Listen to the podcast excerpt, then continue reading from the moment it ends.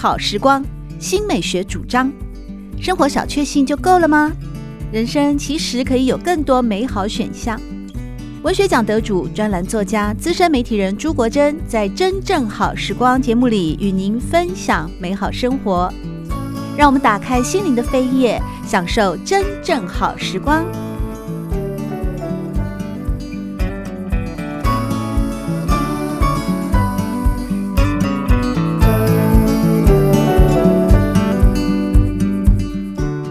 朋友们好，欢迎您来到《真正好时光》的节目当中。《真正好时光》每个星期六的早上八点钟到九点钟，在汉声广播电台全国联播网播出。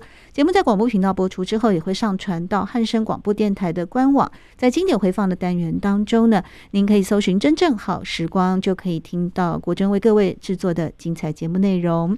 在今天，我们邀请到《旅读》杂志副总编辑邝介文，和大家一块来聊一聊的是元曲巨人关汉卿。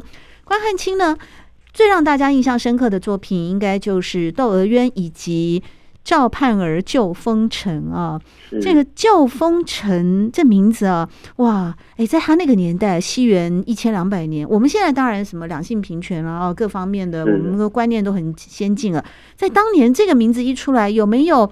有没有很很惊动惊动众人？还是说以关汉卿当时的斜杠青年啊，爹娘不爱又没有做官，这种 他这种哎，他是不是一个完全的商人啊？这样听起来哦，关汉卿，因为元代的汉人他不能做官，他只好自己搞剧团，自己编剧，自己做剧团团长统筹，是吗？他而且甚至他自己也导戏也演戏，所以他其实非常知道观众喜欢看什么东西。那当时呢，这剧场通常都会在前一天，或甚至可能前一周，就在这个剧场门口贴一张红纸，告诉大家说，哦，几月几号要演这个东西。那当他一写出来说，哦，我要演赵盼儿风月旧风尘，哇，光是这个标题就很耸动，感觉就像，感觉就像是我那个狗仔队会爆爆料的那种耸动的标题，然后就非常吸睛。所以其实，呃，风月旧风尘这个剧本。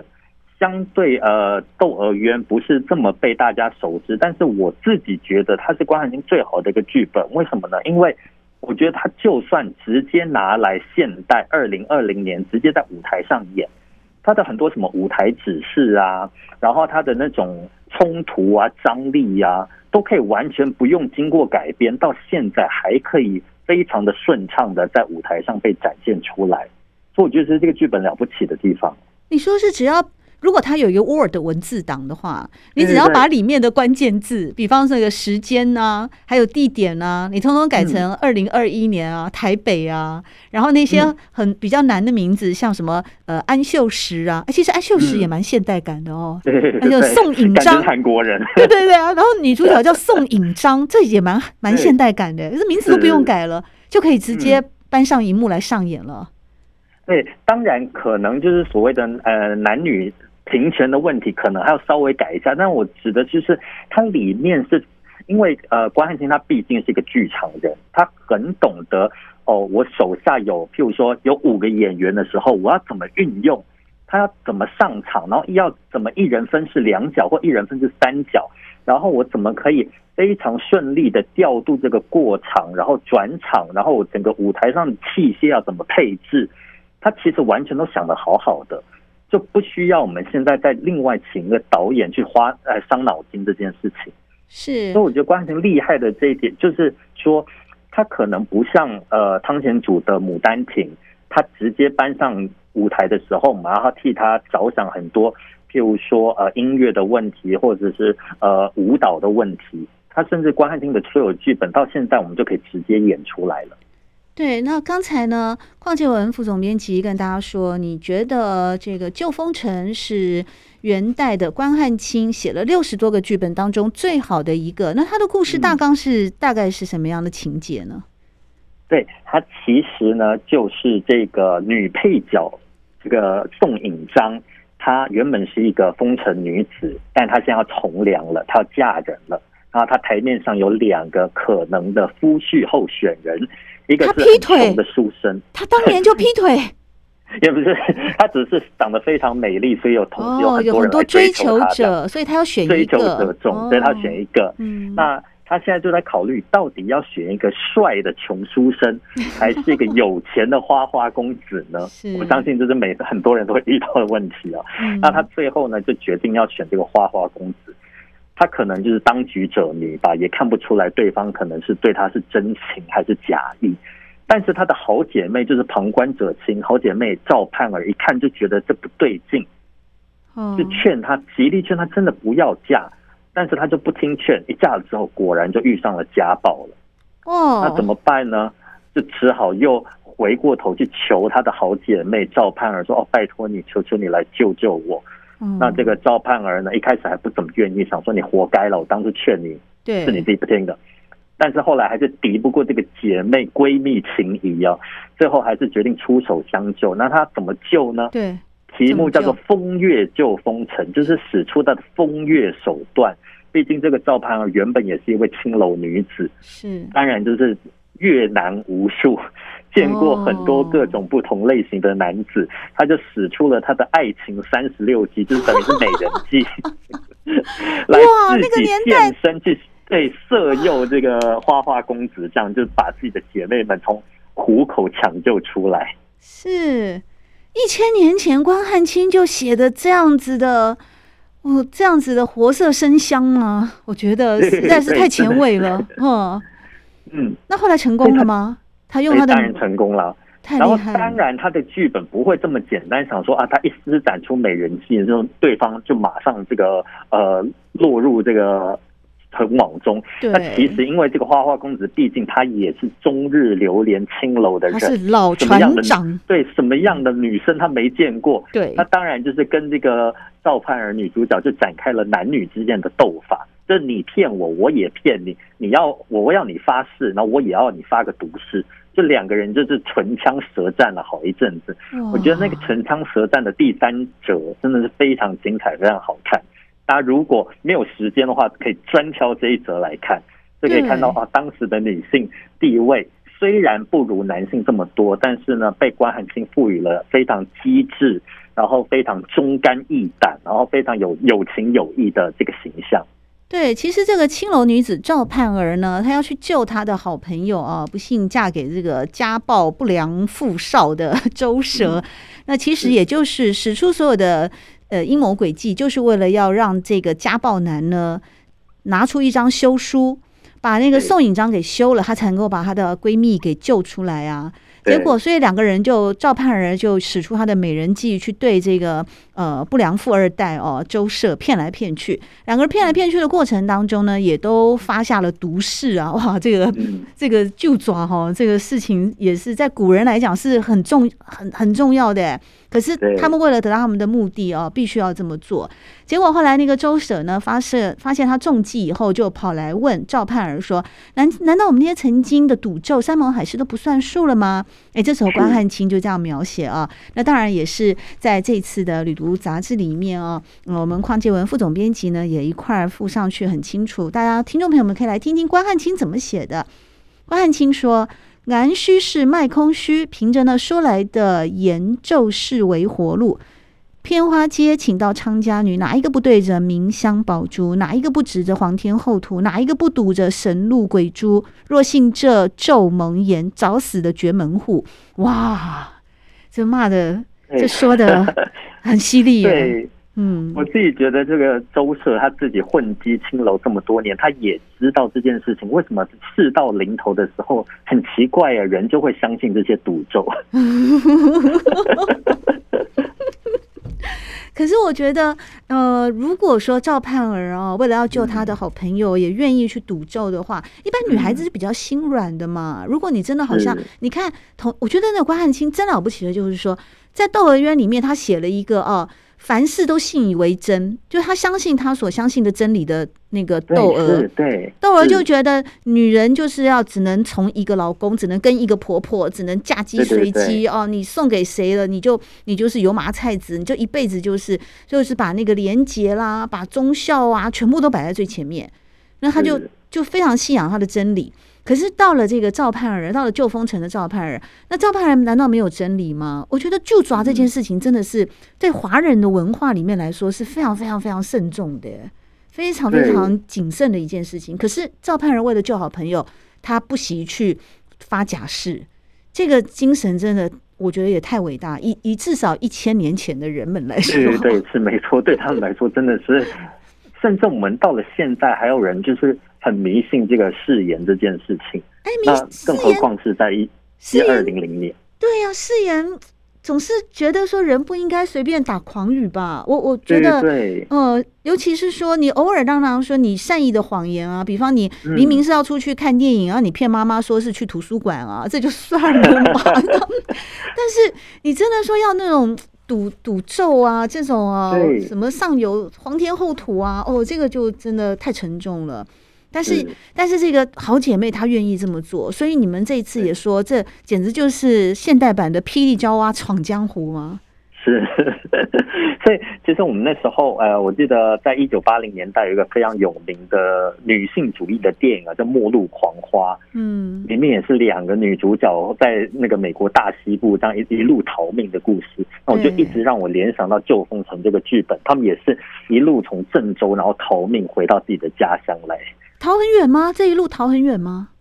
其实不算很远，但是其实来回可能也要一一两天。哦，对啊，古代。当时的交通，对交通来说，又没有高铁，嗯、对、哦，所以这个故事发，哎，这个关汉卿也真能跑，哎，窦娥冤是发生在江南的那个呃淮淮安，淮安，这回旧风城是发生在中原的郑州，河南省的郑州啊，河南郑州，对，关汉卿这么会跑啊？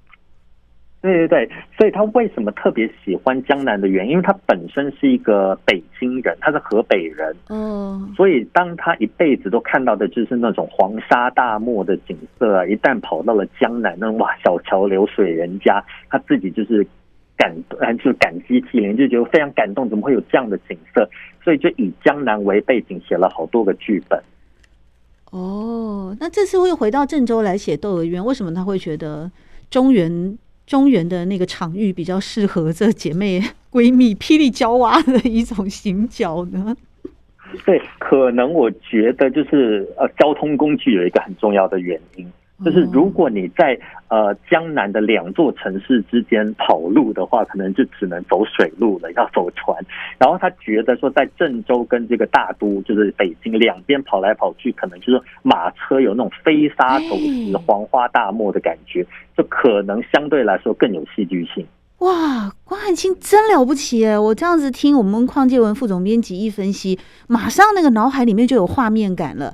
原来要身为一个在西元一千两百年这么杰出优秀的剧作家，不是说你光会写优美的文字，还有搭配那个呃一个唱腔的呈现，他还必须要有一个时空感哦，他必须要有那个画面感在哎，就像你讲的。逃亡的话，如果只是从上海逃到呃那个浦东上 上海市跑到，这个好像感觉那种亡命天涯，就马上打了两折。对对，没错。他如果说是从哪里啊？从郑州啊？那是大漠黄沙是怎么跑啊？这真的是好辛苦，也也因此更呈现出说这个这一对姐妹花哦，好姐妹了啊，不是真正的姐妹，但是因为在职场，虽然他们的职业很特别，是在青楼啊，也就是相当于现在的八大行业那个地方认识啊。但是呢，呃，在这样的不管英雄不论出身低，就是他们之间的情谊哦，还是经得起考验跟淬炼。嗯、尤其是说呢，这好朋友又对他没有见死不救。那虽然说是在八大行业工作，但常常人格的高贵哦，嗯、以及人性最后淬炼出来的那种呃很令人感动的质地，其实是跟出身啊、位阶啊、尊卑啊都没有关联的。那我们最后回到这个，呃，既然说是元曲巨人关汉卿，他不只会写剧本，他还会写那个散曲，是吗？而且你们赋予他的一个哇，这个我觉得这这个名号真是太棒了。原来在剧场之外哦，关汉卿他可以站出来大声的说：“我就是元朝李宗盛，我 我可以得到 奥斯卡金像奖最佳原著剧本与最佳作词人奖，为什么呢？”是。对，其实呢，呃，关汉卿的散曲一直被人家质疑说，到底是不是他的作品？因为他有一个非常有名的作品叫《不服老》哦。我们从这个作品里面可以看出，关汉卿其实是一个铁铮铮的一条汉子哎。不服老。然后呢，嗯、可是他的他的散语，比如说《不服老》里面就说：“我是个蒸不烂、煮不熟、捶不扁、炒不爆，响当当一粒铜豌豆。”他就觉得哇，这个人好 man 哦。但是我们看他其他的散曲，都是写一些痴男怨女的呃缠绵悱恻的爱情故事，所以大家就很多人在怀疑说，到底是不是他写的？但我们就可以找李宗盛来做一个对比哦，因为李宗盛他写他自己自写自唱的歌，就是一个很 man 的样子。但他写歌写给陈淑华或写给莫文蔚啊，写给辛晓琪的时候。完全就是陈淑华的样子或莫文蔚的样子，所以其实一个真正厉害的写词人，他不但能够写出哦真的是感动人心或呃扣人心弦的歌词，他重点是还是要他能够为这个歌者量身定做属于他的歌词。那当时关汉卿就有跟一个歌女是情同呃兄妹这样，或甚至。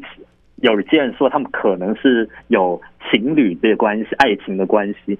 那他跟这位歌者，他就为了他量身打造了很多很厉害的散曲歌词。所以，我们今天看到的很多他的作品，都是写这些非常柔媚、非常婉约的词。哦，比比方说，你们在这一次的《旅读》杂志里面也选了一些经典小令嘛？哦，是，像是《大德歌》《春夏秋冬》，这都是关汉卿的作品吗？对对是。子规啼不如归。所以上次你看，尤其看那个夏天那个俏冤家在天涯，天那里绿杨看戏嘛，这就是一个女生的口吻，怎么会是这个铁铮铮的关汉卿写出来的呢？但大家就要想象说，哦，当时他是一个作词人的身份，他必须帮这个女歌手量身定做歌词。哦，而事实上呢，我相信这个作为一个文人也好，剧作家也好，嗯、就是。就是一个感受力很强的艺术家嘛，哦，特别是。他当时的在元朝异族的统治之下的一种没有办法像过去的传统的呃读书万般皆下品，唯有读书高啊，去学而优则仕这样的一条路途，只能把他的才情，把他所有的感情，把他所有的观察呢。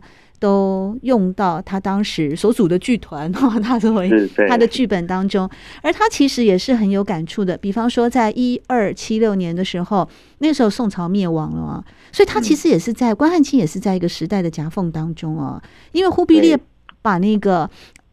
宋朝灭亡了以后，关汉卿就到了杭州。然后你前面呢，我们况副总编辑说，关汉卿事实上是北平人，可是他第一次呢到了杭州以后啊，他就写了一套叫《南旅杭州景》啊。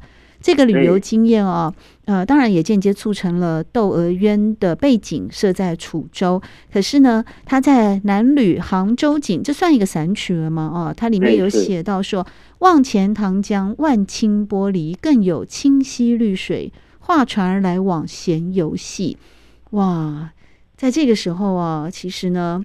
嗯，这几句话不仅仅是说有它的一个文学意义，也有了当时的一个史料意义啊。对，没错，我们就可以想象中当时宋朝刚灭亡，然后元朝刚建立的时候，我们杭州是一个什么样的一个状态？感觉还蛮悠闲的，真的是 偏安江左，经过太严重的这个战乱的侵袭。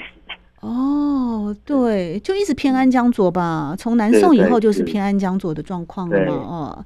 所以，透过关汉卿的呃这个散曲的保留，也把我们再度带到了杭州。杭州这样的一个水秀山奇，到处看游戏，这当然特富贵。满城中秀木风帘，一轰地人烟凑集。哇，这感觉简直就是一个呃富豪排行榜世界最高的地方嘛！这是真的是。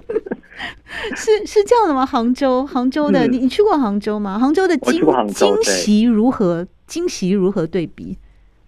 我甚至觉得，我光是看他的这个《男女杭州镜》，我自己想脑中想象的画面就浮现出瑞士的那种小城，在湖边小镇的感觉。我自己想象中，哦，元朝的这个杭州是不是就长得像我们心中的这个瑞士这个人间天堂的样子？可是我跟你讲哦，瑞士阿尔卑斯山哦是圆圆的，杭州的山呢比较秀，比较秀雅，对对就像中国古典山水一样，是小三角形的，小小的，嗯嗯。所以这第一个这个画面感哦，我们两个产生的就很不一样。嗯，对，是。我觉得杭州就是有一种属于杭州的散漫跟悠闲，而且杭州的很奇妙的，我觉得我去大陆出差那么多城市，我就觉得杭州的那个文化质感最高。一方面不仅仅是因为它整个城市的绿化，它绿化的非常的透顶，据说是百分之七十绿化了。嗯，所以你在任何的大街哦、小巷，你都会看到树木。你走高速公路，你都是看到那个成排的树，非常多的树。那这个是那另外当然就是它那个呃西湖啊啊那些风景啊，还有人啊这些的，是个非常非常确实是很令人回味的一个城市。不过呢，透过元曲巨人关汉卿哦啊，重新的带我们呢时光穿越到一千一百多年前，那个时候的元朝，那个时候的元杂剧，那个时候的元戏曲，以及在关汉卿的笔下呢，所为我们呃描述的，所带我们呢重新去再次认识的地景，包括郑州，包括杭州等等，还有淮安。那么元曲的部分啊。嗯，他能读、能练、能唱、能演，其实就是一个综合性的一个，是不是会有一点像那个 musical 这样的概念呢、啊？像那个，所以其实嗯，所以我觉得中国其实最了不起的地方，就是你就算是主修文学，你也可以去看；你主修音乐，你也能去看。甚至你是一个舞蹈家，你也能去从中可以收获不少东西在这里面。所以它就是真的完全一个非常非常综合，然后五花八门的艺术。所以我常常觉得，身为一个中国戏曲的演员，真的不容易耶。你又要唱，又要演，又要打，又要会翻滚，又会武功，就完全不是十八般武艺都要会。真的，那什么下腰的动作啊，那个、嗯、太了不起！你一边唱一边还要那个下腰，然后你更不要讲那个，你更不要讲那个叫五五五五绝啊，五声啊，五声啊，你你还得那个翻滚哎、欸，还得劈腿哎、欸，还要这样子弹跳，然后还能唱哎、欸，还要定哎、欸，还要那个耍大刀啊什么的 都要会。对，然后你还要定住，然后眼神还要演出，哦，那真是太了不起了。而同样呢，呃，关汉卿在西元一千两百年的时候，在元代啊，他就留下了这么多丰富的宝藏，有这么多的呃，很综合了，就刚刚我们所讲的，可以说是音乐的文本、文学的文本啊、戏剧的文本啊等等。其实，在他所描述的这么多的角色，除了窦娥冤、赵盼儿，还有一个包拯，对不对？包拯，包拯，包青天，开封又够包青天，这个 也是关汉卿创造出来的人物哦。是。其实呃，不止关汉卿他写过包拯，其实元朝很多杂剧作家都写过包拯。但为什么包拯在当时这么红，大家都要写他的原因，就是当时的元朝对汉人来说是一个相对不公平的一个社会。嗯，因为大家可能有听说过四等人制这件事情，就是在元朝，蒙古人是最上等的，然后汉人是最下等的。那所以引申到这个法律上面问题呢，就会有各种各种不同的呃歧视在这里面。所以对汉人来说，他们一直很期待有一个像包青天这样的角色出现在他们的日常生活中，可以拯救他们脱离这个非常受到歧视的这个社会现状。所以为什么当时大家这么爱看包拯，所有的剧作家都要写他，就是这个原因。哦，那么关汉卿呢，在他一生创作的六十多个剧本里面，也为我们留下了包青天的位置。是，其实相对的，大概多少也因为这些非常杰出、优秀的剧本，也在文学史上给关汉卿自己也留下了一个位置了。好，在今天呢，我们邀请到的是《旅读》杂志副总编辑邝介文，和大家分享的是元曲巨人关汉卿。谢谢介文副总编辑。谢谢，谢谢大家。喜欢朱国珍制作主持的《真正好时光》，欢迎您订阅、分享或留言，随时保持互动，一起共享美好生活。